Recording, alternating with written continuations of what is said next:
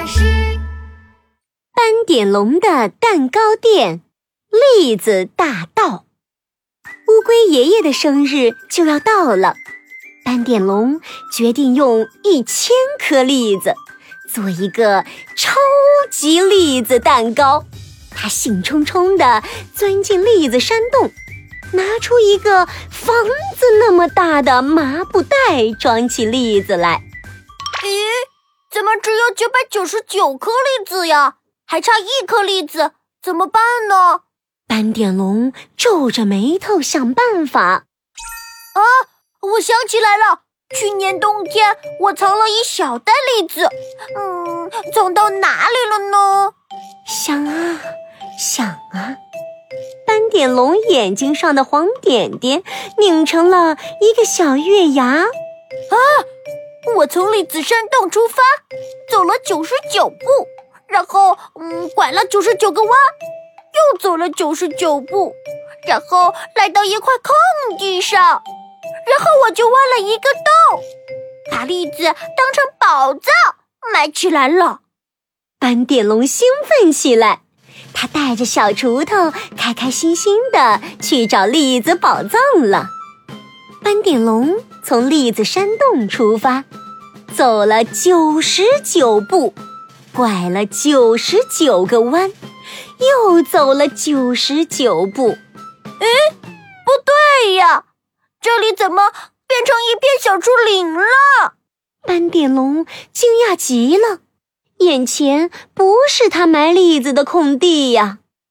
突然，斑点龙在一棵小树苗上看到了一块蓝色的小手绢儿。上面绣着一只粉红色的，左边的眼睛上有一个黄圈圈的恐龙。啊，这是我的手绢，这是我去年埋栗子的时候留在这里的。栗子宝藏一定在这里。斑点龙拿起小锄头，卖力的左挖挖，右挖挖，把小树林挖了个稀巴烂。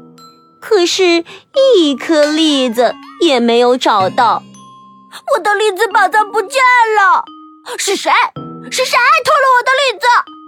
呃，什么什么？有人偷栗子？犀牛冲冲听到了斑点龙的话，气冲冲的跑了过来。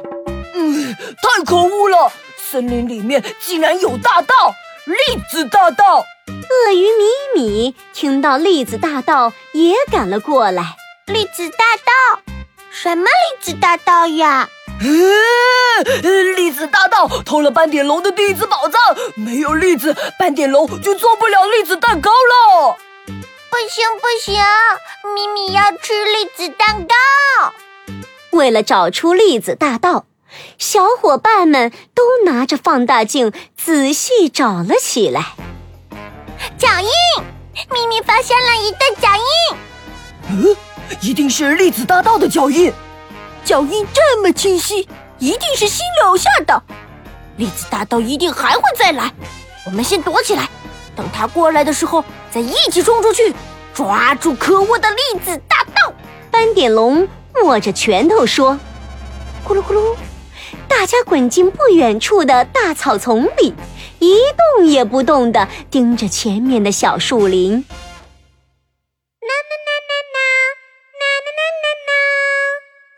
一个一身灰褐色绒毛的家伙唱着歌走了过来，他的身后还甩着一条蓬松的大尾巴。原来是小松鼠，它正弯着腰站在一棵小树苗前。